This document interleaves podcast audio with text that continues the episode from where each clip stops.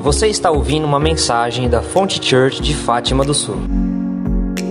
Vamos lá, vamos para a palavra do Senhor. Na verdade, nós estamos fazendo um, um estudo, né, um ensino sobre depressão espiritual. Depressão emocional, eu sei que todo mundo já sabe o que é. Depressão existencial, né, emocional, essas coisas a gente já já sabe mais ou menos como que funciona, né? O porquê que, porquê que muitas vezes nós nos encontramos deprimidos. Mas existe também um tipo de depressão que muitas vezes nós estamos vivendo ou já vivemos ou ainda vamos viver e que a gente a gente não sabe muito sobre ela, que é a depressão espiritual. E é sobre essa depressão que nós estamos falando. Então, se você não assistiu, se você não veio domingo passado no culto de manhã, vai lá no YouTube e assista a primeira parte, onde eu falei sobre as causas, onde eu falei sobre as consequências, as, as origens né, da depressão espiritual. Nós traçamos um panorama assim, meio geral do que é essa depressão espiritual. Nós falamos usando por base aqueles dois salmos de número 42 número 43. E hoje eu quero falar um pouquinho, para a gente encerrar, falar um pouquinho sobre a cura, né? Porque do que adianta a gente falar o que é depressão espiritual, de onde vem, né? Os efeitos, as consequências, os sintomas, se a gente não falar sobre a cura dela, porque esse é o nosso propósito. Nós queremos ser curados de todo tipo de depressão, seja emocional ou seja também espiritual. Então, a depressão espiritual, né? Como eu falei, queridos, é, os sintomas são praticamente os mesmos dos outros tipos de depressão, né? Ou seja, nós sentimos os sintomas na nossa alma, né? Aquela angústia, aquela inquietação, aquela pressão, aquela tensão, aquela perturbação, aquela tristeza profunda. Então, os sintomas a gente também sente na nossa alma, né? Mas mesmo que, embora os sintomas são os mesmos das outras depressões, né? A depressão espiritual, ela tem uma causa realmente é, relacionada à nossa vida de fé, à nossa vida espiritual, à nossa vida cristã. Então existem muitas pessoas que estão deprimidas na vida de fé, muitas pessoas estão deprimidas espiritualmente na vida cristã por causa desse, desse, desses sintomas né, que nós falamos semana passada e por causa desse quadro de depressão espiritual, que era o que o salmista né, estava vivendo lá nos Salmos de número 42 e 43, né? Ele vai dizer: Por que estás assim tão abatida dentro de mim, a minha alma?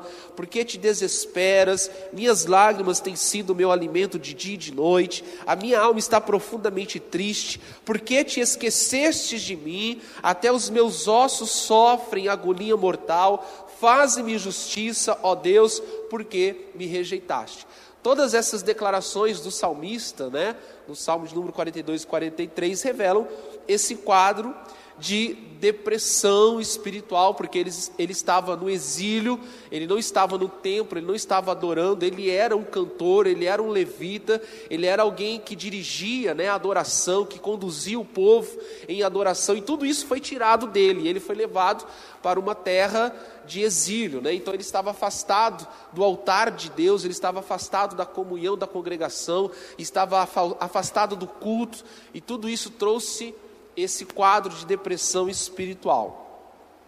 Então, muitas pessoas também estão vivendo esse tipo de quadro, estão esgotadas, estão paradas, estão estagnadas, estão morrendo espiritualmente falando, porque desenvolveram essa angústia, essa tristeza, essa inquietação por fatores, por causa de fatores espirituais, por causa de fatores espirituais. Eu sei que você já entendeu isso, né? Mas só para poder deixar bem claro, né? Nós não estamos falando é, de depressão emocional. Nós não estamos falando de problemas de relacionamento, de repente, que você está tendo na sua casa, de, de, de, de uma de uma angústia que você está vivendo no seu serviço. Nós não estamos falando de, de depressão emocional, de depressão existencial. Nós estamos falando de um quadro onde as pessoas elas, elas começam a viver essas angústias por causa de coisas que acontecem na vida de fé dela. por causa de coisas que acontecem na vida cristã. Né? Então, pessoas que perdem o entusiasmo, pessoas que vivem angustiadas, desanimadas, desmotivadas de cumprir o seu chamado em Deus, de correr é, rumo ao propósito de Deus para a vida delas, de viver o propósito de Deus para elas, pessoas que estão desanimadas com a igreja, desanimadas com as células, desmotivadas, tudo isso por causa desse esgotamento espiritual porque estão vivendo nesse exílio, a exemplo do salmista. Amém? Agora vamos lá. Como que a gente pode ser curado desse terrível quadro de depressão espiritual? Primeira coisa, você precisa entender que somente o Espírito Santo de Deus é quem traz cura para você. Então diga assim: o Espírito Santo é quem me cura. Então, quando nós nos chateamos, e, e, essa chateação que muitas vezes né, a gente tem na nossa caminhada cristã, nos chateamos com os irmãos, nos chateamos com o pastor, com a liderança, enfim. Quando isso vai se tornando né, uma raiz de amargura, e quando isso vai entristecendo a nossa alma, e quando nós adoecemos, e quando nós nos deprimimos, em primeiro lugar, somente o Espírito Santo pode tirar isso do nosso coração. Somente o Espírito Santo pode trazer cura. Muitas pessoas, como eu disse, desanimaram e desistiram da fé, saíram da igreja, naufragaram na fé, pararam com tudo, tinham ministério, abandonaram o ministério, tinham chamado, abandonaram o chamado, tinham o propósito de Deus, abandonaram o propósito de Deus, estavam bem, estavam alicerçados, estavam caminhando, crescendo, sendo nutridos na fé, aconteceu alguma coisa no meio do caminho, na caminhada cristã dela, que trouxe depressão espiritual e ela naufragou na fé. Então, somente o Espírito Santo pode resgatar, pode trazer cura, pode trazer aquele óleo precioso, né, que cura toda ferida da depressão, tanto emocional como espiritual. Então, a primeira coisa que eu e você precisamos entender é que sem a ação do Espírito Santo, nós não vamos experimentar a cura da depressão espiritual. E tem pessoas, queridos, que estão vivendo assim, de máscaras. Tem pessoas que estão deprimidas espiritualmente, mas não querem tratar, não querem ser curadas. Tem pessoas que no fundo, no fundo, não acreditam em mais nada. Estão deprimidas, estão angustiadas, é, é, estão desmotivadas, esgotadas, estão se arrastando, vão para a célula se arrastando, vêm para o culto se arrastando, vêm para o ministério exercer algum, algum, algum serviço ministerial se arrastando, estão se arrastando na vida cristã porque estão num terrível quadro de depressão, mas não assumem isso, não reconhecem o seu problema. E aí o Espírito Santo ele não pode agir, ele não pode trazer cura. Eu acho muito legal que o salmista, no Salmo 42 e 43, ele reconhece o problema dele. Ele olha para a alma e fala assim: por que você está angustiada? Por que, que você está tão abatida? Né? Eu, estou, eu estou vivendo, vagueando, estou rejeitado, os meus ossos estão sofrendo. Ele reconhece que ele está numa situação espiritual muito deprimente. Então, tem pessoas que estão vivendo exatamente assim, mas não querem remédio, não querem ser curadas, não querem que o Espírito Santo as cure. Então, o Espírito Santo, ele é fundamental nesse processo de restauração da nossa alma, porque, como eu disse, toda depressão, os sintomas de toda depressão, seja emocional e seja espiritual, é sentido na nossa alma. É a nossa alma que sofre, padece. Agora, em segundo lugar, nós somos curados também através da palavra. Então, quando nós voltamos para a palavra, quando nós voltamos para o evangelho genuíno, nós somos curados. Porque no final das contas, você vai ver que o motivo da sua angústia, o motivo da sua decepção, o motivo do seu desapontamento, o motivo da sua frustração, o motivo da sua tristeza, o motivo da sua angústia, tudo isso é porque, no fundo, no fundo, você foi se esquecendo da palavra.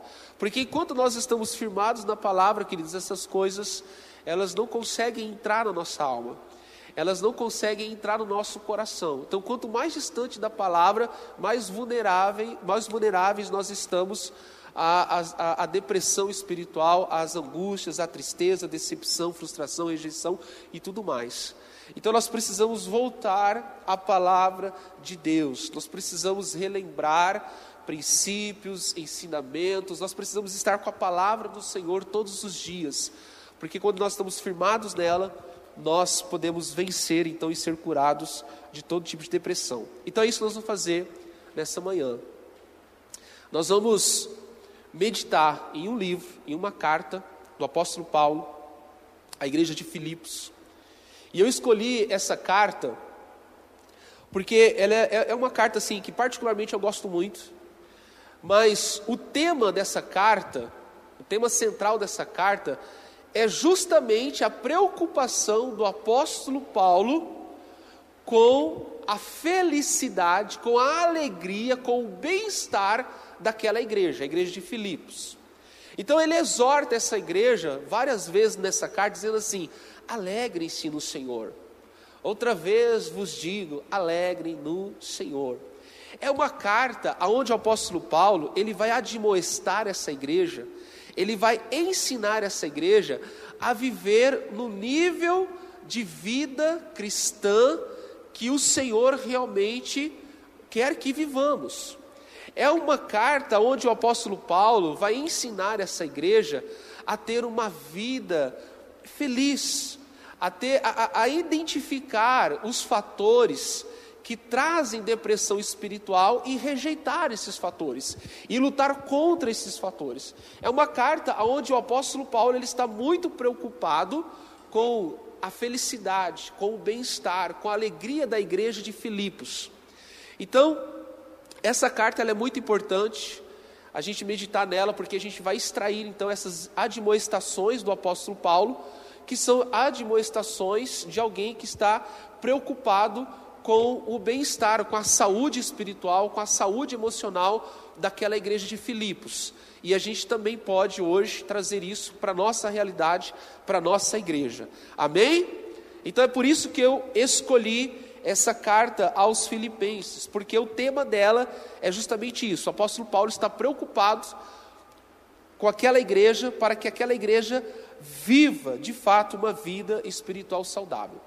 Então vamos lá, abra sua Bíblia aí em Filipenses e nós vamos meditar juntos. Como que nós podemos receber cura desse quadro de depressão espiritual que muitas vezes e por vezes a gente se encontra, né? Primeiro, deixando o Espírito Santo nos curar e segundo, e segundo, nos fundamentando cada vez mais na palavra. A primeira coisa que eu quero dizer para você é que, para que você seja curado de um quadro de depressão espiritual, queridos, você precisa ter convicção, você tem que ter noção, você precisa entender de fato o que é a vida cristã. Então tem gente frustrada com a vida cristã, decepcionada, deprimida na vida cristã, na vida espiritual, com a igreja, tem até os desengrejados hoje, né? Eu não preciso da igreja. É gente tudo frustrada. É gente que acha que recebeu uma revelação de Deus, que acha que agora está vivendo um novo tempo de Deus, que os, os crentes antigos, a igreja, a igreja a igreja pragmática, a igreja ortodoxa, a igreja, a igreja histórica, tudo isso está ultrapassado e elas agora têm a revelação de Deus, então esse negócio de igreja eu não preciso, porque eu posso viver a minha vida cristã independentemente de igreja. É gente frustrada, é gente que, que se deprimiu no ambiente de igreja, é a gente que se frustrou no, de, no ambiente de igreja e aí acha que não precisa da igreja. Então, essas pessoas, no fundo, no fundo, elas nunca tiveram uma noção, uma convicção do que é vida cristã. Então, por que, que tem gente deprimida, espiritualmente falando? Porque a gente que nunca soube de fato o que é o viver cristão, nunca soube o que é ser crente de verdade, nunca soube o que é ter vida cristã de verdade. Então, você e eu precisamos ter convicção do que é a vida cristã. Porque quando você tem convicção do que é a vida cristã, Cristo não vai ser qualquer coisinha que vai abalar a sua fé. Não vai ser qualquer coisinha que vai deixar você deprimida, né? Como o Dani falou, o pastor não foi visitar, o pastor não me cumprimentou. Ah, eu estou deprimido agora. Pessoas que não têm convicção do que é a vida cristã se abalam facilmente na fé, se deprimem facilmente, se esgotam facilmente, se decepcionam facilmente, se, de, se esgotam facilmente. E olha só o que o apóstolo Paulo ele vai dizer no capítulo 1, versículo 27. Leia comigo. Capítulo 1, versículo 27, ele vai dizer assim: Não importa o que aconteça, exerçam a sua cidadania de maneira digna do Evangelho de Cristo. Não importa o que aconteça, exerçam a sua cidadania de maneira digna do Evangelho de Cristo. Leia comigo também o capítulo 2, versículo 2. Nós estamos só na carta de Filipenses. Capítulo 2, versículo 12. Ele vai dizer assim: ponham em ação a salvação de vocês com temor e tremor. Ponham em ação a salvação de vocês com tremor e temor. Capítulo 3, versículo 20 e 21. Outra admoestação, admoestação do apóstolo Paulo. Ele vai dizer assim, capítulo 3, versículo 20 e versículo 21. A nossa cidadania, porém, está nos céus, de onde esperamos ansiosamente um Salvador o Senhor Jesus Cristo, pelo, pelo poder que o capacita a colocar todas as coisas debaixo do seu domínio, ele transformará os nossos corpos humilhados, tornando-os semelhante ao seu corpo glorioso. Então, algumas pessoas se deprimem espiritualmente porque perderam a noção do que é vida cristã. Bem como muitas pessoas se deprimem emocionalmente porque já não sabe mais o que é viver. Quando a pessoa está deprimida emocionalmente, o que, que ela fala? ela fala assim: ah, por que continuar vivendo? Qual é o sentido da vida? Qual o propósito de existir? Por que, que eu estou vivendo? Por que, que eu estou nascendo? Não é assim o argumento das pessoas que estão com depressão? Do mesmo jeito, são pessoas quando estão com depressão espiritual, elas perdem a noção da vida cristã. E o apóstolo Paulo está dizendo assim: aconteça o que acontecer, gente, permaneçam firmes, porque vocês têm uma cidadania que não é terrena, vocês foram chamados para um propósito que não é desse mundo. Um dia, o corpo de vocês, agora humilhados, serão glorificados. A vida cristã não é apenas uma filosofia barata, sabe? Não é apenas uma ideia, não é apenas uma doutrina. A vida cristã, ela é prática. Ela é vida na vida. Tem pessoas, queridos, que se deprimem porque quando vêm para Cristo, quando passam a viver a sua vida de fé, acham que a vida cristã é um conto de fadas.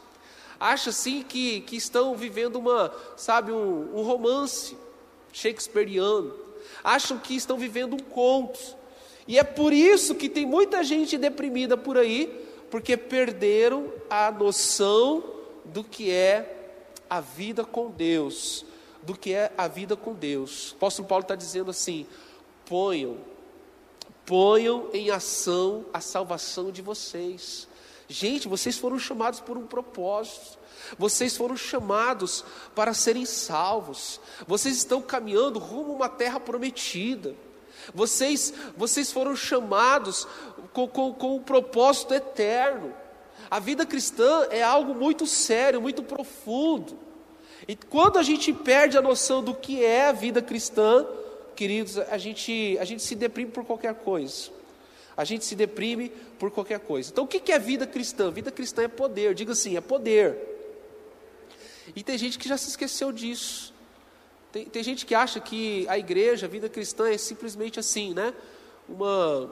Ah, vou lá para um, negócio social que tem né, para uma filosofia. Eu vou lá ouvir alguns conselhos, queridos. Vida cristã é poder, vida cristã é vida na vida, é uma fonte. E nós nos esquecemos disso facilmente. Nós nos esquecemos desse poder que existe em viver com Cristo. Nós nos esquecemos que nós estamos numa caminhada com Ele. Nós nos esquecemos que nós estamos caminhando com Deus. Mas quando a gente tiver convicção de fato dessas coisas, você vai perceber que aquilo que deprimia você facilmente não vai deprimir mais. As coisas que acontecem na sua vida espiritual que te deprimiam não vai deprimir você com tanta facilidade. Amém? Outra coisa que eu vejo aqui, capítulo 1, versículo, a gente vai é, a gente vai voltar várias vezes nos, nas referências. Capítulo 1, versículo 6 vai dizer assim: Estou convencido de que aquele que começou a boa obra em você vai complementá-la, completá-la até o dia de Cristo Jesus. Estou convencido de que aquele que começou a boa obra em você vai completá-la completá até o dia de Cristo Jesus. No versículo no capítulo 2, versículo 3 vai dizer assim: "Pois é Deus quem efetua em vocês tanto querer quanto realizar, de acordo com a boa vontade dele." Como que eu venço a depressão espiritual? Confiando em Deus. Dependendo de Deus. O apóstolo Paulo está dizendo: olha, não se esqueçam que é Deus quem começou a boa obra em você.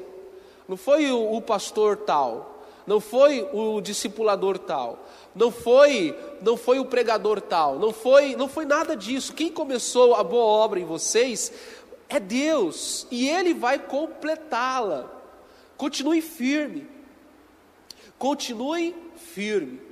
Quando eu e você confiamos e dependendo somente do Senhor, oh queridos, você vai ver que, que a gente não vai se deprimir por qualquer coisinha.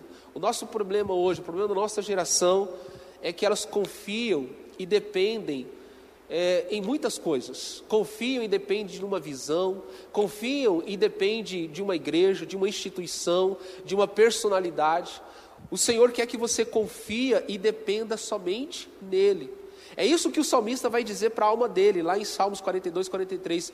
Confia no Senhor, espera nele, pois ainda eu o louvarei. Por que, que tem muita gente deprimida espiritualmente?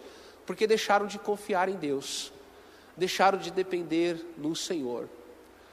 Algumas vezes na minha vida, queridos, eu me deprimi muito, espiritualmente falando, quis abandonar a igreja, quis abandonar o ministério. Por quê? Porque eu confiei em homens, confiei em pessoas, confiei em instituições religiosas, confiei em visão, confiei em chamado, em propósito. Querido, você tem que entender que Deus ele está acima de todas as coisas, até mesmo do seu propósito, até mesmo do seu chamado. Nós precisamos confiar e depender somente no Senhor. É isso que o apóstolo Paulo ele está dizendo. Ele vai dizer em, lá no versículo 13 do capítulo 4 que posso todas as coisas naquele que me fortalece. Quem que o fortalece? O Senhor. O Senhor. Mas a gente busca coisas para a gente nos fortalecer, não é verdade? A nossa fé cristã hoje, ela precisa de, sabe, de coisas externas para ser fortalecida. Então eu preciso daquela vigília para me fortalecer. Eu preciso estar com aquela pessoa para me fortalecer, eu preciso daquela visita para me fortalecer, eu preciso daquele pastor, daquela pastora para me fortalecer, eu preciso daquela visão para me fortalecer, eu preciso daquela cidade para me fortalecer, eu preciso do chamado para me fortalecer, eu preciso disso, preciso daquilo. O apóstolo Paulo está dizendo: é o Senhor quem me fortalece, é Cristo que me fortalece. A minha fé está nele a minha confiança está nele, a minha dependência está nele. Sabe por que tem muita gente deprimida hoje, espiritualmente falando?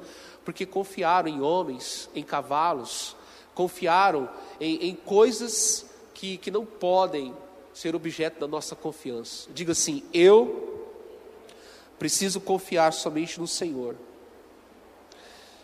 Amém? Então, em primeiro, em primeiro lugar, se você, se você deseja sair desse quadro de depressão espiritual, de angústia, aprenda a ter uma convicção do que é de fato a vida cristã, para que você não se decepcione. Em segundo lugar, aprenda a confiar somente em Deus. O apóstolo Paulo está dizendo para a igreja de Filipos: igreja, aprenda a confiar e depender somente em Deus. Confie somente no Senhor, ponha a sua confiança, a sua expectativa, a sua esperança, a sua, a sua, a sua, a sua dependência somente no Senhor. Quanto mais você faz isso, menos você se frustra com homens. Quanto mais você confia em Deus, menos você se decepciona com pessoas. Quanto mais você depende e espera em Deus, menos você se frustra com pessoas. Tem muita gente frustrada hoje nas igrejas, tem muita gente deprimida hoje na igreja, porque nunca aprenderam a confiar em Deus, confiaram em pessoas.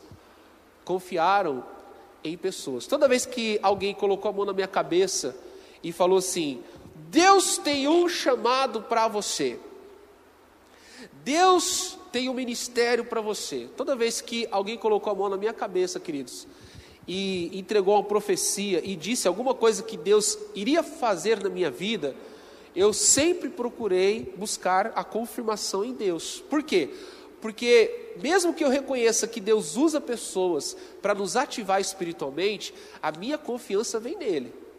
Porque se eu for acreditar em tudo que as pessoas estão me dizendo, aí eu já não estou confiando mais em Deus, eu estou confiando nas pessoas. E aí quando eu passo a confiar nas pessoas, as pessoas dizem assim para mim, Bruno, você, você vai ser isso, você vai viver isso, você vai fazer aquilo, você vai para aquele lugar. Quando eu começo a acreditar naquilo que as pessoas estão me dizendo, e eu não busco a confirmação em Deus, amados, o risco, o risco de quebrar a cara, de me decepcionar, de me frustrar, de me deprimir espiritualmente é muito grande. Então, em primeiro lugar, nós precisamos confiar e depender em Deus. Eu tenho que ter uma convicção do que é de fato a minha vida cristã. Não é um conto da carochinha, né? Não é uma historinha, não é uma fábula. Vida cristã é vida praticada, vida cristã é vida poderosa em Deus, vida cristã é, é a vida de Deus em nós. E, e eu e você precisamos confiar nesse Deus o tempo todo. E aí, querido, você vai ver, vixe, você vai ver como que você não vai se frustrar, não vai se deprimir espiritualmente com tanta facilidade. Outra coisa que eu encontro aqui, o apóstolo Paulo admoestando e ensinando a igreja de Filipos, né? Porque ele amava essa igreja e ele queria que essa igreja fosse feliz, fosse plena, ele queria que essa igreja vivesse a vida cristã que Deus sonhou para ela. O apóstolo Paulo não queria que essa igreja vivesse um nível de vida inferior àquilo que Deus conquistou para ela. O apóstolo Paulo queria que essa igreja fosse plena, fosse feliz, fosse saudável. Então ele, ele está admoestando, ele está ensinando algumas coisas. E no capítulo 1, versículo 21, vamos ler comigo.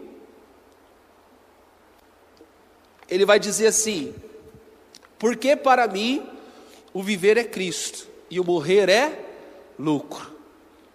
Novamente, capítulo 1, versículo 21.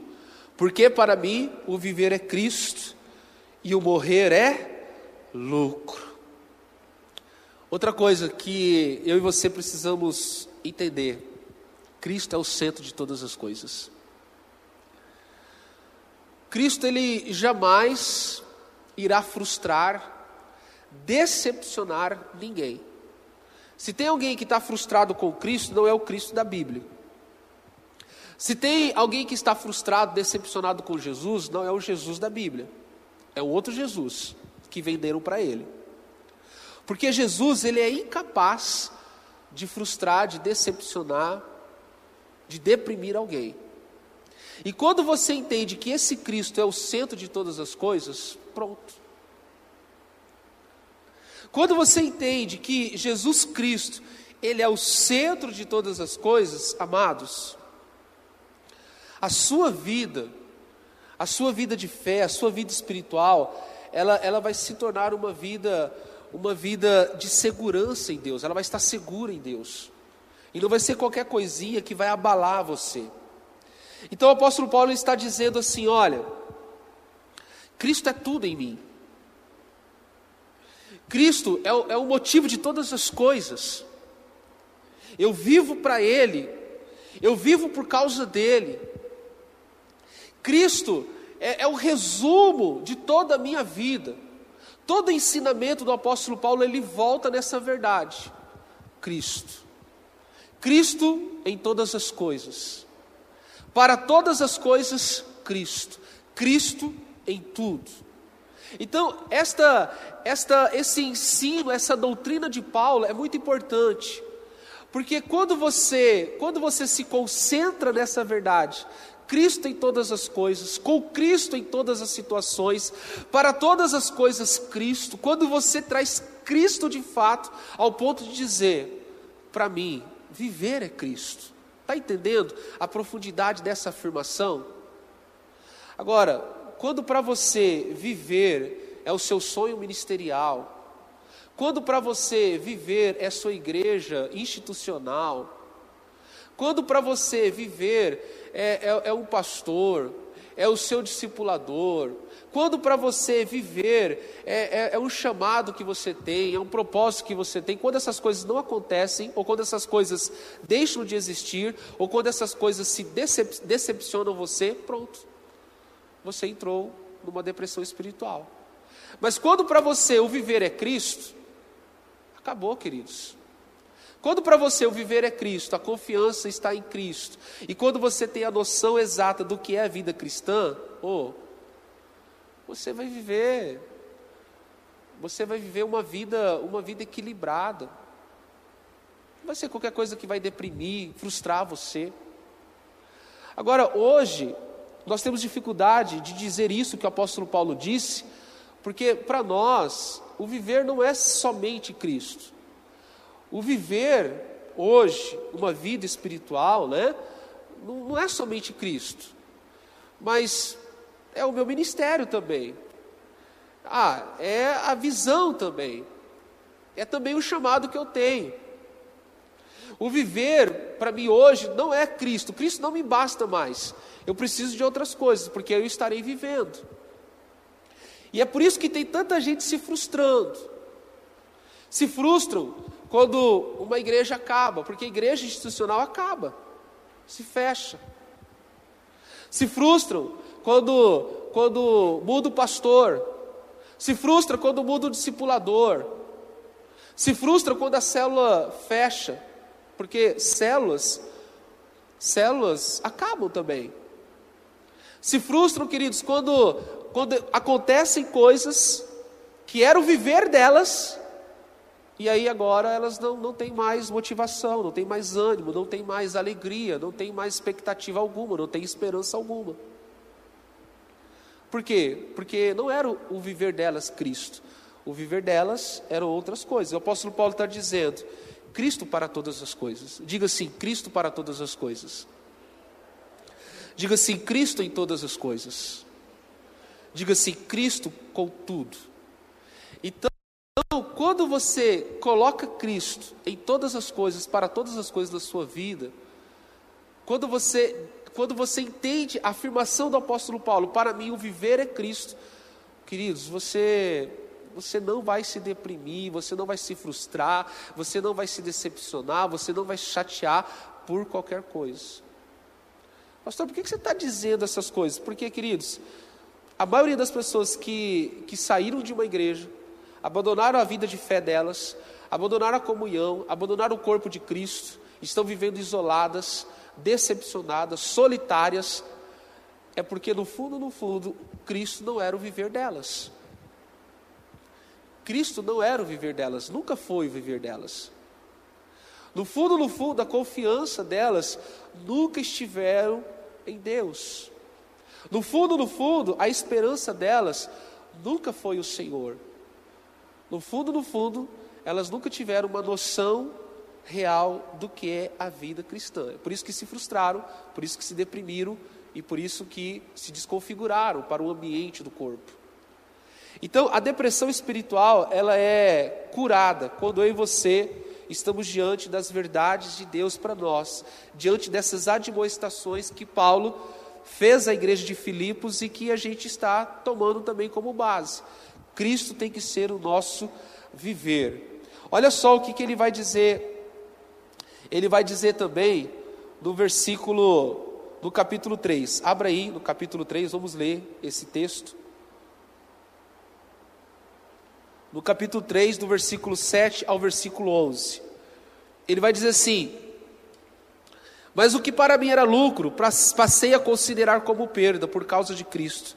Mais do que isso, considero tudo como perda, comparado com a suprema grandeza do conhecimento de Jesus, meu Senhor, porque perdi todas as coisas, eu as considero como esterco para poder ganhar a Cristo e ser encontrado nele. E no versículo 10 ele vai dizer assim: Quero conhecer Cristo, o poder da sua ressurreição e a participação dos seus sofrimentos, tornando-me como ele na sua morte, para que de alguma forma alcançar a ressurreição dentre os mortos. Cristo. Tudo sempre acaba em Cristo e com Cristo. Esta era a visão, a expectativa, o anseio do apóstolo Paulo. Para mim, o viver é Cristo, e isso daí me basta. Eu quero conhecer, eu quero ser achado nele, eu quero estar com ele, eu quero conhecer, eu quero a cada, cada dia ter o conhecimento de Cristo, e eu estou tendo por perda todas as coisas pela excelência de conhecer a Cristo. Quando Cristo é o seu centro, quando Jesus é o centro da sua vida, da sua história, do seu ministério, da sua família, da sua, da sua fé, quando Ele é de fato o autor e consumador da sua fé, quando Cristo é a única fonte que você tem, aí, queridos, Ele nunca, jamais vai decepcionar e deprimir você. Se você se frustrou com alguma coisa, se você está deprimido, se você está angustiado, se você está triste na sua caminhada com Deus, na sua vida de fé, é porque no fundo, no fundo, a gente, a gente parou de olhar para Cristo. Amém? Então, Cristo é o ponto final. Diga assim para o irmão que está com você, fala assim, Cristo é o ponto final. Vocês perceberam que eu estou bastante atacado da rinite, da sinusite, né? Então, por isso que eu estou falando assim, bem, bem sonolento, né? Então, não dorme. Deixa só eu sentir os efeitos, você fica fica. Outra coisa se você precisa de uma pregação assim bem né? Ah, gritando e tá e, e, queridos também você não entendeu o que é vida cristã né? Você você quando você de fato está desejando receber a palavra de Deus ser ministrado queridos a gente pode vir doente aqui em cima mal como estou hoje e o seu coração vai estar aberto, né? O seu coração vai estar, a sua mente vai estar ligada, o seu ouvido vai estar conectado porque você deseja receber de Deus. Então eu não preciso aqui todas as vezes, todos os domingos aqui, né, virar cambalhota aqui em cima, fazer os teatros como semana passada né, eu fiz, né? Você sempre vai querer aprender e receber de Deus. Então Cristo ele é o ponto final, é isso que o apóstolo Paulo está dizendo. Cristo é o ponto final. Se tem vírgulas na sua vida, se você precisa mais de alguma coisa, se você precisa de mais uma visão, de mais uma motivação, de mais um estímulo, você vai se deprimir. E esse é o nosso problema. Nós sempre estamos atrás de uma vírgula a mais. Sempre queremos um estímulo a mais. Querer, sempre queremos assim, né? É, parece que a gente não se contenta mais com Cristo, com Cristo ressurreto. Parece que ele não é suficiente mais para algumas pessoas, sabe? E nós precisamos voltar a essa, a essa verdade. Cristo, Ele é o ponto final. Ele é a explicação da nossa existência e da nossa perspectiva de vida. Por que, que você está aqui? Por causa do Cristo. Por que, que você tem chamado? Por causa do Cristo. Por que, que você está vivo? Por causa do Cristo. Por que, que você vive? Você vive por Ele, para Ele, por causa dele. Quando Jesus Cristo se tornar de fato assim, o sentido da nossa existência, o motivo da nossa vida, ah, queridos, nada vai abalar a sua fé e nada vai deprimir você. Amém? Outra coisa que eu quero falar com você, abra aí capítulo 3, versículo 14.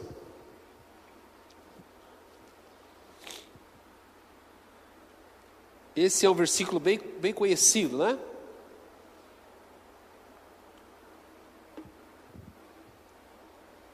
Capítulo 3, versículo 14 diz assim: Prossigo para o alvo, a fim de ganhar o prêmio do chamado celestial de Deus em Cristo Jesus. Qual é o segredo para não se deprimir na fé, não se deprimir espiritualmente. Queridos, ter um alvo. Ter um alvo. E aí vale a dica, não somente para a vida espiritual, mas vale a dica também para todas as esferas né, da vida, para todas as áreas. Pessoas que não têm alvo se deprimem. Pessoas que não têm um alvo, não têm um foco, não têm um objetivo, se deprimem. Se deprimem. O apóstolo Paulo está dizendo assim: o meu segredo é que eu sempre estou prosseguindo. O meu segredo é que eu sempre estou avançando. Então ele está demonstrando essa igreja de Filipos. Ele está dizendo assim: Eu quero muito que vocês sejam uma igreja saudável. Eu não quero que vocês vivam uma vida de depressão espiritual. Eu não quero que vocês vivam doentes. Eu não quero que vocês vivam uma vida inativa espiritualmente falando. Mas eu quero que vocês sejam uma, vi, uma igreja poderosa, uma igreja ativa. Então entendam, entendam esse, essa doutrina, entendam esse princípio. Vocês precisam estar prosseguindo sempre. Porque quando vocês prosseguem para o alvo, quando vocês estão avançando, vocês estão lutando contra a depressão espiritual. O depressivo, ele é sonolento por natureza. O depressivo, ele entra no estado de inércia por natureza. Quem aqui já teve depressão ou quem aqui já conviveu com pessoas com depressão sabe o que eu estou dizendo. O depressivo, ele quer ficar no quarto o tempo todo. Ele não tem ânimo para nada, ele não quer sair, ele não quer fazer uma caminhada, ele não quer viajar, ele não quer fazer nada. Ele quer ficar ele e ele. Ele e a depressão dele. Ele não tem ânimo. Ele não, ele não se sente vivo. E por quê? Porque ele não tem alvo. Ele deixou de acreditar nos, nos projetos. Ele deixou de olhar para os alvos. Ele deixou de olhar para, para os objetivos de vida. E aí ele se exilou, emocionalmente falando, espiritualmente falando é a mesma coisa. Tem gente exilada espiritualmente porque parou de prosseguir. E a resposta diante dessa depressão espiritual do apóstolo Paulo é: prossigam para o alvo. Prossigam para o alvo. E é interessante que ele vai dizer assim: prossigam para o alvo, a fim de ganhar o prêmio. Que prêmio é esse? Ele mesmo responde: o prêmio é o chamado de Deus por intermédio de Jesus Cristo. Ele está falando da salvação. Qual que é o prêmio? O prêmio é aquilo que Deus nos chamou por intermédio de Jesus. Ora, fica fácil de interpretar. Ele está falando da salvação, ele está falando da vida eterna. Então ele está falando assim: eu prossigo para o meu prêmio, que é a vida eterna. Então, o prosseguir, o avançar, a dinâmica de estar em movimento é o remédio contra a depressão espiritual. Agora, quando você para, meu irmão, quando você fica estagnado, meu irmão, aí a coisa fica brava para você. Quando você para de ler a Bíblia, quando você para de orar, quando você para de vir nos cultos, quando você para de participar de uma célula, quando você vai deixando, quando você vai parando, quando você vai reduzindo a marcha, queridos, é depressão espiritual na certa. Agora, interessante isso que ele fala assim: eu prossigo para o alvo para receber o meu prêmio. Imagina se amanhã você fica sabendo que você foi sorteado, que você ganhou um carro. Imagina comigo, faz esse exercício aqui. Você ganhou um carro, você foi sorteado, né? Quem recebe aí? É, né? Vocês querem, né? Coisa boa todo mundo quer. Aí você foi sorteado, ligam para você. Fulano, olha, sabe aquele cupom que você preencheu aqui há três meses? Você foi sorteado. E tem um prêmio te esperando. E você, ah, legal, posso buscar amanhã? Não. Ó, é o seguinte: nós vamos entregar esse prêmio daqui dois meses. Aí pergunto para você, como que você vai ficar nesses dois meses? Você vai ficar, né? Não passa logo. Você vai ficar naquela, naquela, né? Naquela ansiedade. Todo dia você vai pensar, meu prêmio. Faltam 28 dias. Agora falta 20 dias tá chegando a hora, tá chegando. E você fica naquela euforia. Por quê? Tá chegando o dia de você ir lá e receber o seu prêmio. Receber o seu prêmio. Agora, por que que na vida cristã, Cris, a gente perdeu essa, esse estímulo? Por que que nós perdemos essa alegria, essa euforia, essa expectação, essa expectativa? Sabe por quê? Deixa eu chatear você. É porque nós paramos de prosseguir para o alvo. Ou, ou o nosso alvo não é mais o prêmio. O nosso alvo não é mais a salvação. O nosso alvo não é mais esse prêmio que o apóstolo Paulo está dizendo.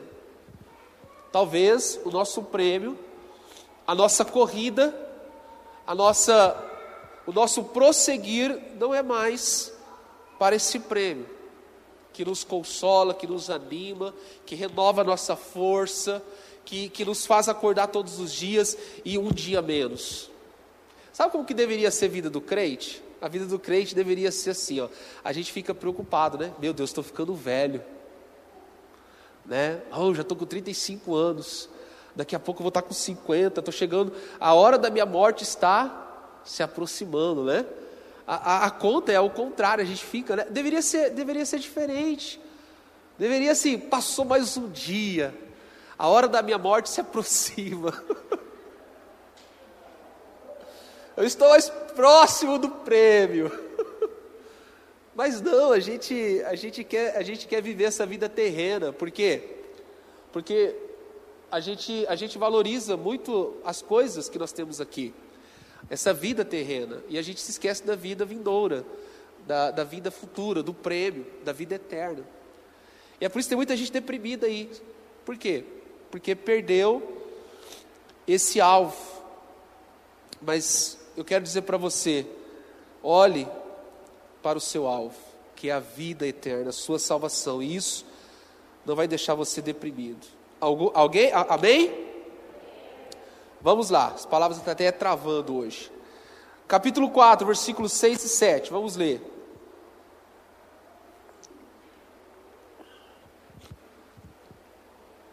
Agora nós chegamos no, vers, no, no versículo chave, né?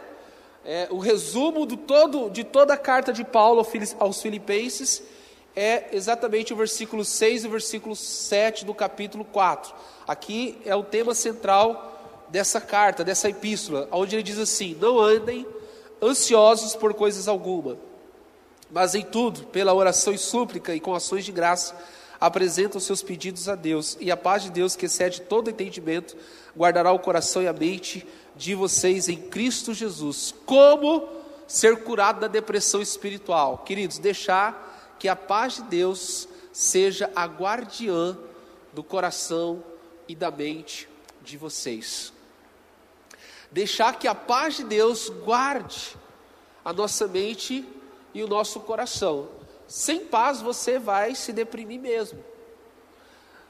Ninguém consegue viver sem paz.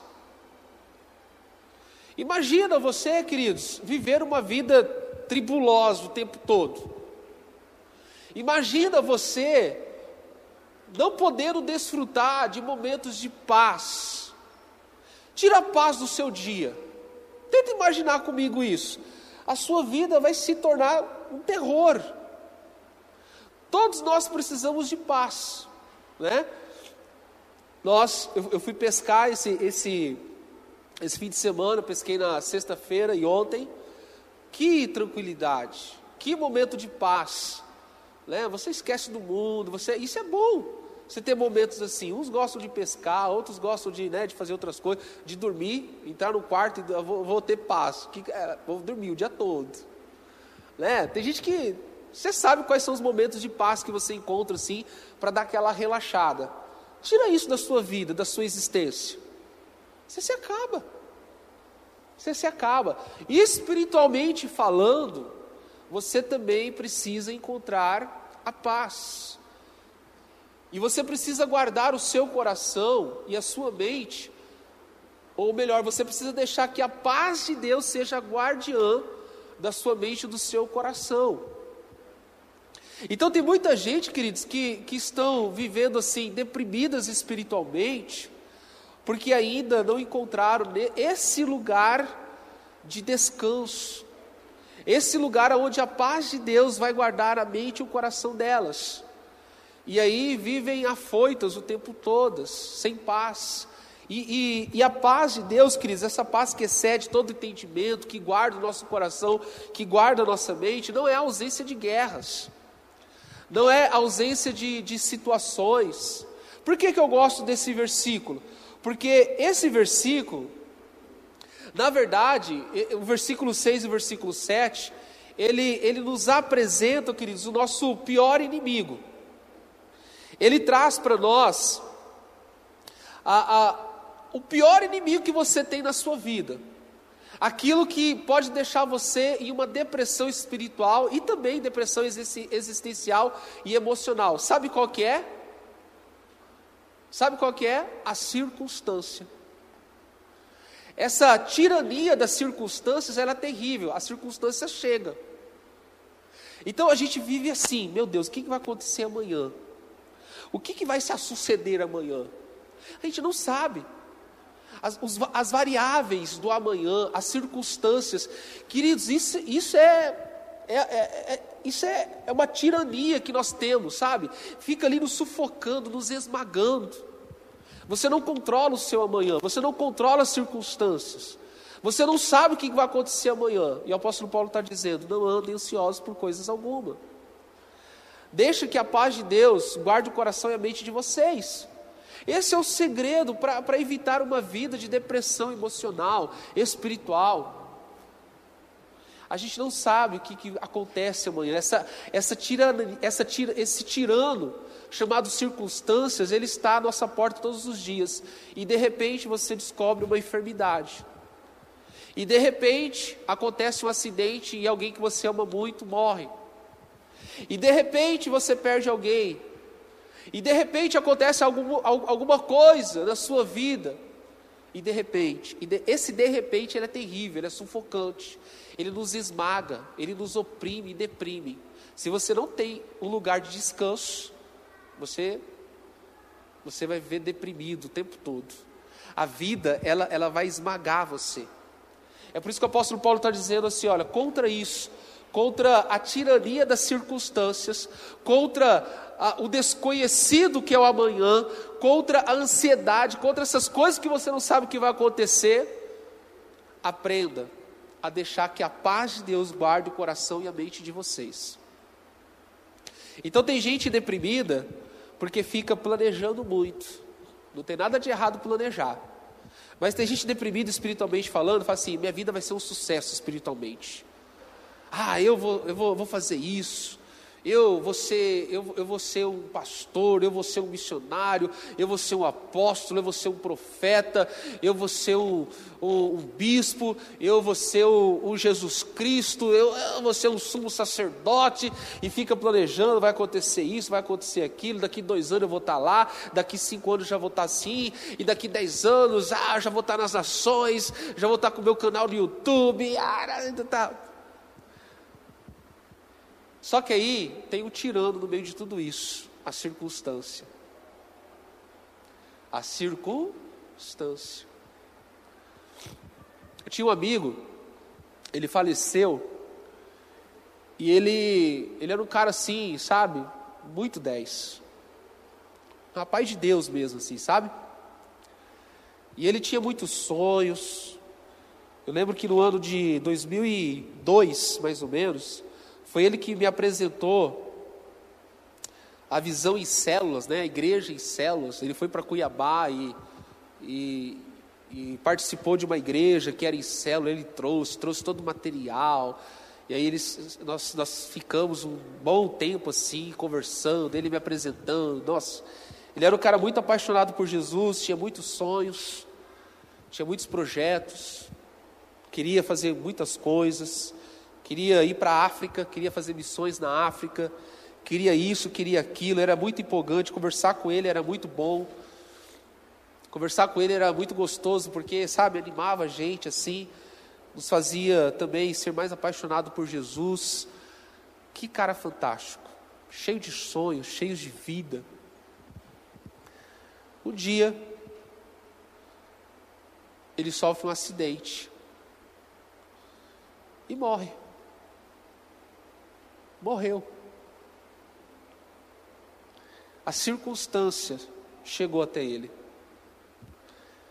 Esse tirando chamado circunstância chegou até ele. Hoje eu creio que ele está com Jesus, né? Ele está, ele já recebeu esse prêmio. Mas você percebe como que é a nossa vida? Então, queridos, nós precisamos deixar que a paz de Deus seja o guardião do nosso coração e da nossa mente, para que a gente viva essa, essa vida em Deus de maneira, de maneira saudável, equilibrada. Porque há tantas coisas que são fatores controversos para trazerem desânimo, trazerem depressão espirituais, espiritual. Nós estamos sujeitos a tantos fatores que, que, que, que vêm realmente assim para nos desanimar na fé, entristecer, decepcionar. Se a gente não tiver um lugar onde a nossa mente, o nosso coração esteja em paz, esteja descansando, oh queridos, a gente vai viver fatalmente esse quadro de depressão. Já estamos concluindo. Abra aí comigo também para a gente terminar. Capítulo 4.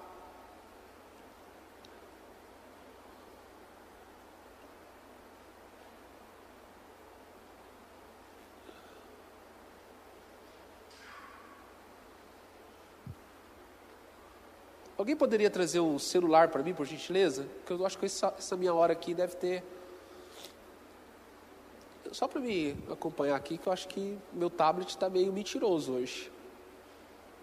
Tomei um susto. Ah, bom. Vamos lá então. Eu já ia correr aqui, mas eu quero ainda falar dois tópicos. Primeiro, abre aí, capítulo 2, versículo 3. Isso aqui é muito importante porque isso aqui é algo prático e acontece muito nas igrejas. Nós estamos terminando, queridos. Isso aqui é muito prático porque acontece muito nas igrejas, no ambiente de célula. Olha só, o apóstolo Paulo ele vai dizer assim a essa igreja: Nada façam por ambição egoísta ou por vaidade, mas humildemente considerem os outros superiores a si mesmos. Agora, no capítulo 4, capítulo 4, versículo 2 e 3, ele vai dizer assim: O que eu rogo a Evódia e também a Sintic, Sintic é que vivam em harmonia no Senhor. Sim, e peço a você, leal companheiro de jugo, que as ajude, pois lutaram ao meu lado na causa do Evangelho. Eu falei para vocês que o apóstolo Paulo está escrevendo essa carta porque ele queria que essa igreja identificasse os fatores que traziam, né, uma depressão espiritual, que traziam situações que vai desanimar, vai desanimando a fé das pessoas, vai deprimindo as pessoas. Então, ele está escrevendo essa carta porque ele, ele quer que essa igreja, ele queria que essa igreja, que essa igreja fosse uma igreja feliz, uma igreja, uma igreja verdadeira. E aqui é interessante que ele fala que a gente a gente não pode fazer nada por ambição, nada por vanglória, nada por partidarismo, né? E aí no capítulo 4, ele cita essas duas mulheres, essas duas irmãs. E ele fala assim: Eu rogo, eu peço para que a Evódia e a Sintique, essas duas irmãs, elas vivam em harmonia. E eu peço para você ele está escrevendo para o pastor dessa igreja, né? Eu peço que você ajude essas duas irmãs nesse processo, ou seja, de reconciliação. Essas duas irmãs, provavelmente, elas estavam vivendo assim uma situação meio, né? Elas estavam vivendo, elas não estavam muito harmoniosas, digamos assim, amistosas, né? Então havia uma situação ali entre elas de desgaste. E o apóstolo Paulo está dizendo assim: olha, peça para que elas vivam em harmonia. E aí, no capítulo 2, ele está dizendo também: olha, que vocês aprendam a viver humildemente. Muitas pessoas acabam se frustrando no ambiente de igreja, no ambiente de fé, na caminhada de fé, porque ainda não aprenderam essas duas coisas: viverem em humildade e viverem em harmonia uns com os outros, com o, seu ser, com, com o ser semelhante a você. Essas duas irmãs, a Evódia e a Sintec, com certeza havia alguma confusão entre elas ali. Havia alguma coisa que estava meio azeda entre elas. E o apóstolo Paulo está dizendo: olha, é importante que essas irmãs voltem a ter comunhão. É importante que essas irmãs voltem a ter harmonia entre elas. Por quê? Porque quando, quando, quando acontece, quando surge uma raiz de amargura, queridos, isso vai contaminando a muitos. E isso vai deprimindo a muitos, isso vai, vai trazendo tristeza no ambiente da igreja. Então é muito importante que, que você e eu aprendamos definitivamente, queridos, viver em humildade, em harmonia uns com os outros. Grande parte dos problemas das pessoas que se deprimiram espiritualmente é porque elas se chatearam, né? houve ali uma situação de confronto, elas brigaram, saíram da igreja porque chatearam com a irmã, chatearam com o irmão. Ainda nos dias de hoje existem ainda muitas evódias e existem muitas síntiques ainda no nosso meio. Pessoas que têm problemas de relacionamento. Problema de relacionamento no ambiente da, de fé, no ambiente da igreja, gera muita depressão espiritual. As pessoas acabam desanimando. Houve casos, sim, queridos, que a gente teve que aconselhar de pessoas que até evitavam de, de ir no lugar ou de participar de um evento que o irmão estava, porque estavam brigados. De ir na cela, porque naquela cela brigou com alguém, e aí e aí acaba tendo esse, esses problemas: falta de harmonia, falta de humildade. São questões práticas que o apóstolo Paulo trata com essa igreja, porque ele sabia que essas questões acabam, acabam deprimindo a igreja. Uma igreja deprimida, uma igreja triste, uma igreja, uma igreja angustiada, geralmente, queridos, ou grande parte do problema é, são problemas de relacionamento, confusões, que não foram, que não foram bem gerenciadas, problemas de relacionamento. Quando você vai ver, não é nem questão assim espiritual, não é nem questão de pecado, nem questão. Não, geralmente são questões de relacionamento. Pessoas que ainda não aprenderam a viver em harmonia uns com os outros.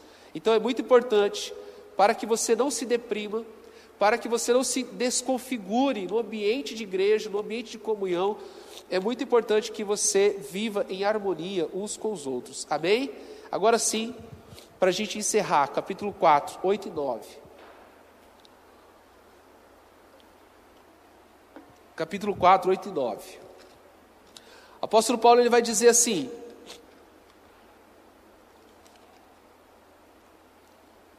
Ele vai dizer assim: finalmente, irmãos, tudo que for verdadeiro, tudo que for nobre, tudo o que for correto, tudo que for puro, tudo que for amável, tudo que for de boa fama, se houver algo de excelente ou digno de louvor, pense nessas coisas. Põe em prática tudo o que vocês aprenderam, receberam, ouviram e viram em mim.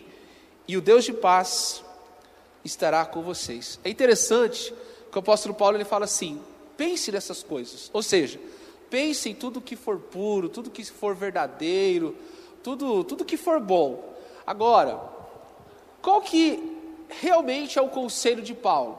Paulo está dizendo assim: pense, ou simplesmente assim, é, tenham processos né, cognitivos, mentais de ficar relembrando e pensando. Não.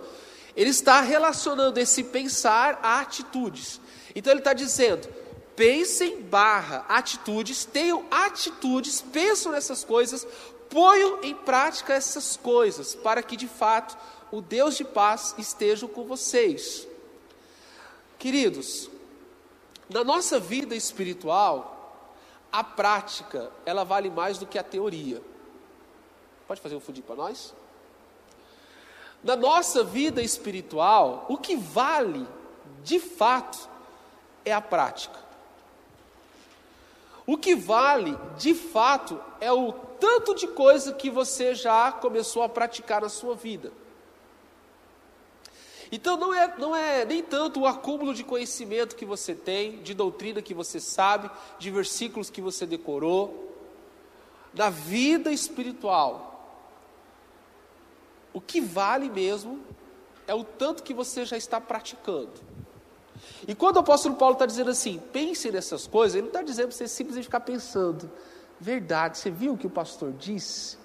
Ficar remoendo, ficar simplesmente assim trazendo a lembrança, sabe? Isso também é importante.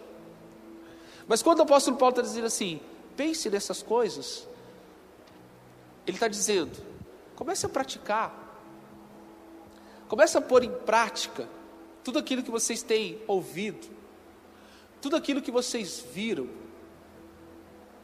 de mim, tudo aquilo que vocês têm recebido do Evangelho.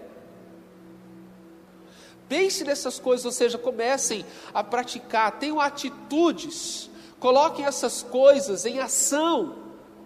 E tudo isso está tá, tá, tá, tá fechando o discurso de Paulo, porque ele vai dizer assim: ponham em ação a salvação de vocês, pratiquem, pensem nessas coisas, coloquem em prática o que vocês ouviram, receberam e viram.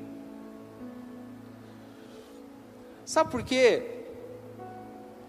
Que tem muita gente deprimida com Deus, até com Deus, deprimida com a igreja, decepcionada, frustrada, desanimada, estão vivendo nesse, nesse ambiente de depressão espiritual, sabe por quê?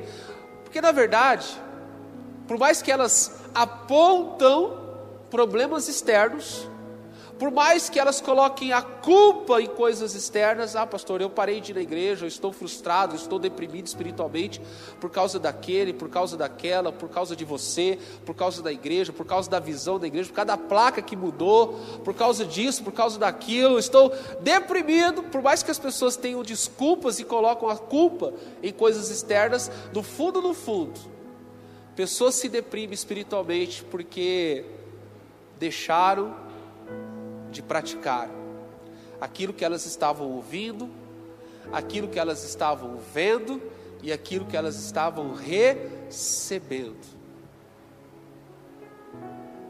Se frustraram com elas mesmas. Para concluir, queridos, eu quero dizer para você: a depressão espiritual é o estado emocional existencial, espiritual que você chega aonde você está frustrado consigo mesmo. Por quê? Porque você olha e você percebe que você foi perdendo oportunidades. Você não foi colocando em prática aquilo que você foi ouvindo, recebendo e vendo. Depressão espiritual, pessoas que se deprimem espiritualmente, no fundo, no fundo, são pessoas que entraram naquele, naquele ambiente de exílio espiritual. E por quê? Porque foram negligentes. Porque não colocaram em prática. Porque deixaram de pensar. Porque deixaram de praticar. Porque não entenderam o que é vida cristã de fato. Primeiro tópico de hoje. Não tenha noção, não tenha convicção do que é a vida cristã de fato.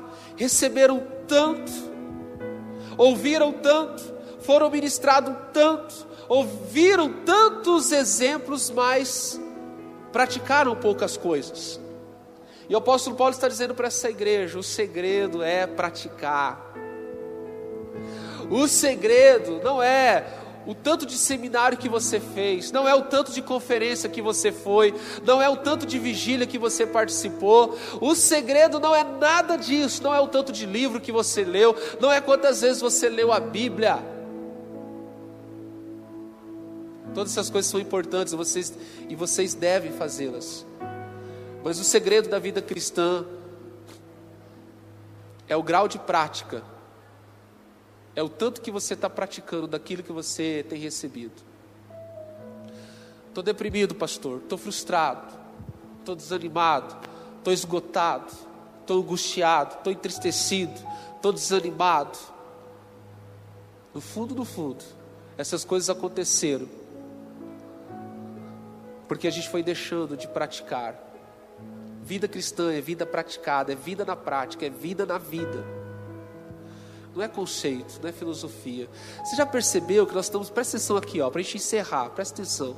Você já percebeu que nós estamos vivendo uma, um momento assim, perigoso, estranho, aonde as frases de efeito, elas ganharam mais relevância do que a própria palavra? Alguém coloca uma frase de efeito lá e não entende o princípio por trás. Hoje a gente compartilha e publica aquilo que a gente não está vivendo. É por isso que tem muita gente deprimida e frustrada, angustiada, decepcionada com Deus, com o pastor, com a igreja, com todo mundo, sabe por quê? Porque não está praticando a vida de fé. As pessoas compartilham textos bonitos, verdades bíblicas profundas, As pessoas publicam doutrinas assim, extensas, verdades bíblicas assim, nossa, mas não vivem. Compartilhar é fácil, meu irmão. O desafio é começar a viver aquilo que você está compartilhando. Copiar e colar um texto bonitinho no Facebook, no WhatsApp, no grupo da igreja, isso é muito fácil. Difícil é começar a praticar todas essas coisas. Então nós vivemos nesse tempo aonde a informação cresceu, mas as pessoas sabem muito, mas praticam pouco. As pessoas hoje sabem até mais do que o pastor. Por quê? Porque tem muitos, tem muitos pastores e teólogos de plantão na internet então, tudo que vocês ouvem o pastor falar aqui, vocês depois vão ouvir lá na internet. E aí sabe mais do que o pastor, só não sabe praticar. Só não sabe colocar em prática aquilo que ouvem, aquilo que ouviram, aquilo que viram, aquilo que receberam. Então, depressão espiritual, queridos, é quando você recebe muito e pratica pouco. Depressão espiritual é quando você vê muito, mas pratica pouco o que você viu. É quando você é quando você vê pessoas orando, quando você vê pessoas buscando a Deus, se enchendo de Deus, e você está vendo, você está vendo, mas se encher de Deus que é bom, nada. Depressão espiritual é quando você vê, mas não coloca em prática o que você viu. Depressão espiritual é quando você ouve, mas não coloca em prática o que você ouviu. E aí a gente vai vivendo essa vida, essa vida falsa espiritualmente falando. A gente vai vivendo essa vida, essa vida, essa vida de flocos. Espiritualmente falando, a nossa vida espiritual, ela é tão frágil que qualquer ventinho, qualquer espirro, ela já está morrendo. Por quê? Porque tem muita coisa externa e pouca coisa interna. E isso deprime. Isso é deprime. É por isso que tem muita gente que é rica, podre de rica. Tem tudo, tem iate, tem mansão, tem carros, dinheiro, mas são vazias são deprimidas, precisa fazer terapia duas vezes por semana. Por quê?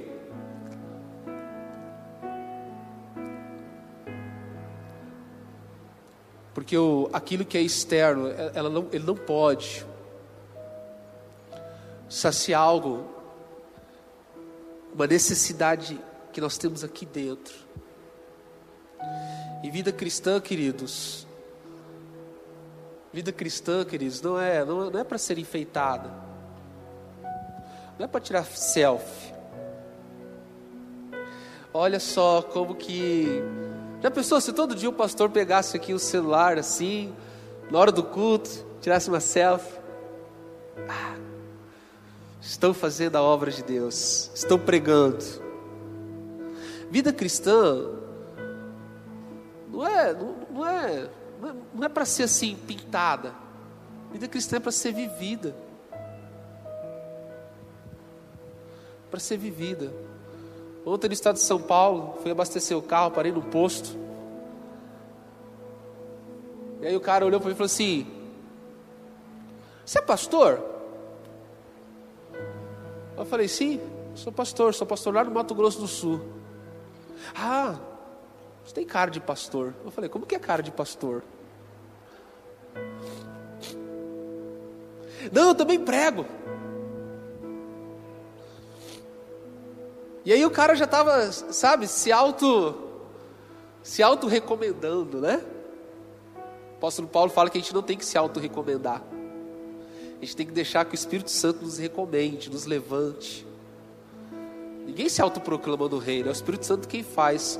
Apartai para mim Barnabé e Saulo para a obra que eu tenho preparado. Ninguém se auto-recomenda. E hoje a gente vive esse evangelho de auto-recomendação. Deixa eu pregar na sua igreja. Só faltou falar isso. Então eu também prego, canto também. E eu sempre vou lá para aquela banda de Newark. Ou seja, estava se recomendando. Sabe, é, essa geração de selfie. Selfie é, é, é o retrato de si, de si mesmo. A Renata estava estudando a apostila dela, a matéria dela de teologia. E aí ela se deparou com uma palavra, né? Ensimesmado. E é isso mesmo. Uma geração de cristãos, de crentes que, por perderem a convicção do que é a vida cristã de fato, estão vivendo em si mesmados. E aí, se deprimem. E aí vem a depressão espiritual, vem a angústia espiritual. Ah, mas Deus falou, Deus falou que eu era a última, o último pacotinho, o último biscoito do pacotinho, que eu era escolhido, que eu era eleito, que eu era precioso, preciosa, que eu tinha chamado. Oh, Deus falou. E aí tem gente frustrado. Deixa eu dizer uma coisa para você, para a gente encerrar. Fique em pé, fique em pé.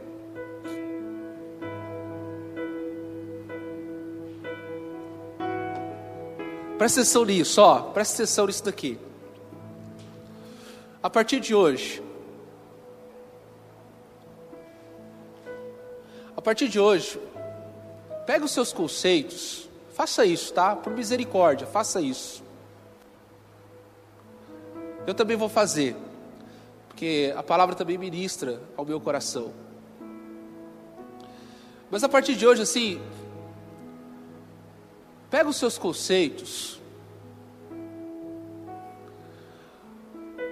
pega pega tudo aquilo que que você acha que sabe, que é e que faz. Pega tudo isso, embrulha e deixa numa gaveta assim esquecida. Deixa lá. Pare de viver por eles. Pare de, de ter a sua fé baseada neles, porque isso não vai levar você em lugar algum. Não vai, acredite, não vai. Então pegue tudo isso, tudo isso, e esquece. E aí, compre uma Bíblia como essa daqui, ó. Eu tenho umas quatro Bíblias de estudo. Quase, quase eu não abro minhas Bíblias de estudo. Eu tenho uma Bíblia assim, ó, é a que eu mais uso. Aí o Dani também já comprou a Bíblia dele assim, né? Não tem estudo, não tem nota de rodapé, não tem nada. Só ela. Pastor, não é importante estudar? É claro que é importante estudar. Mas assim, pega os seus conceitos, seus sonhos, suas filosofias, as suas definições do que é Deus, do que é igreja, do que é crente, do que é missão, do que é ministério. Pega tudo isso, deixa lá escondido na gaveta, pega uma Bíblia como essa daqui, ó, e abra ela. Começa tudo de novo. Vamos começar de novo? Começa do zero. Abra ela assim e deixa, e deixa Deus falar com você como se fosse a primeira vez que Ele está falando.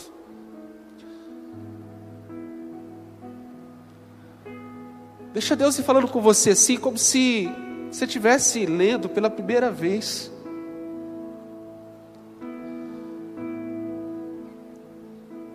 Abra a Bíblia e fique só você e ela. E permita que o Senhor vai falando com você. E aí, cada dia que você fizer isso, você fecha. E aí você diz assim para o Senhor, com toda a sinceridade do seu coração: diz assim para Ele: Senhor, agora me ajuda a praticar isso que eu acabei de receber. Porque eu não aguento mais essa vida de frustração, de decepção. Eu não aguento mais receber tantas coisas, ouvir tantas coisas, ver tantas coisas e ter tão poucas coisas como obra praticada na minha vida, isso está me deprimindo, isso está me angustiando. É isso que nos deprime. Não é o tamanho da cidade que você mora, não é o tamanho da igreja que você congrega, não é o tamanho da célula que você pertence, não é a família que você tem, não é o emprego que você tem, não é nada dessas coisas, não é o pastor que você tem. O que deprime você é a falta de obras praticadas. O que me deprime é saber que Deus tem sido tão bom e tem derramado tantas coisas. E olhar e perceber que a gente que a gente ainda precisa colocar tantas coisas em prática. Isso nos deprime. Então, a partir de hoje, pratique mais e compartilhe menos. Fale menos e faça mais. Amém? Feche seus olhos.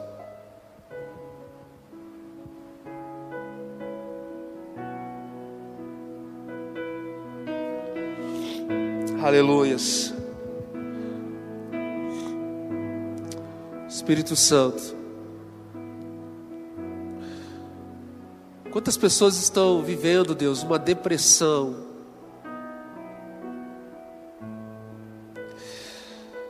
Além da depressão da alma, das emoções, também uma depressão espiritual, uma depressão de fé, crises de fé.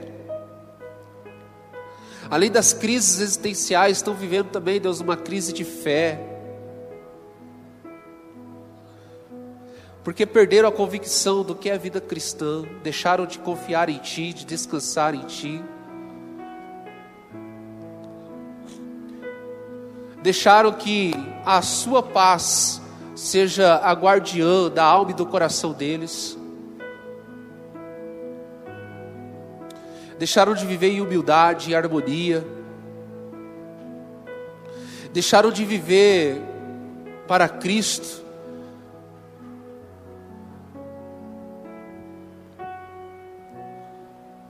Nessa manhã, Deus, a minha oração é, é para que o Senhor nos leve novamente a Sua palavra, a viver, Deus, a todos esses ensinamentos que nós encontramos aqui no livro de Filipenses, na carta de Filipenses.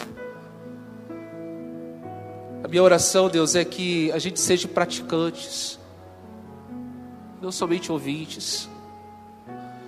A minha oração, Deus, é que a sua igreja cresça, amadureça. Ponha a fé, a esperança, a expectativa somente no Senhor. Prossiga para o prêmio, a coroa de salvação, a vida eterna que está preparada para ela.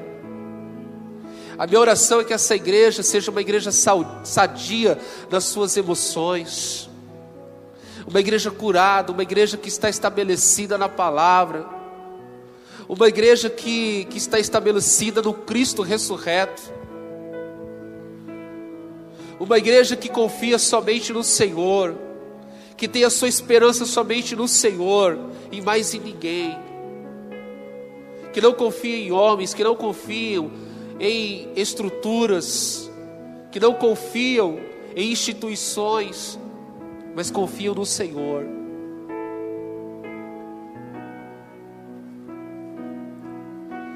A minha oração é para que essa igreja seja uma igreja curada na sua alma e no seu espírito.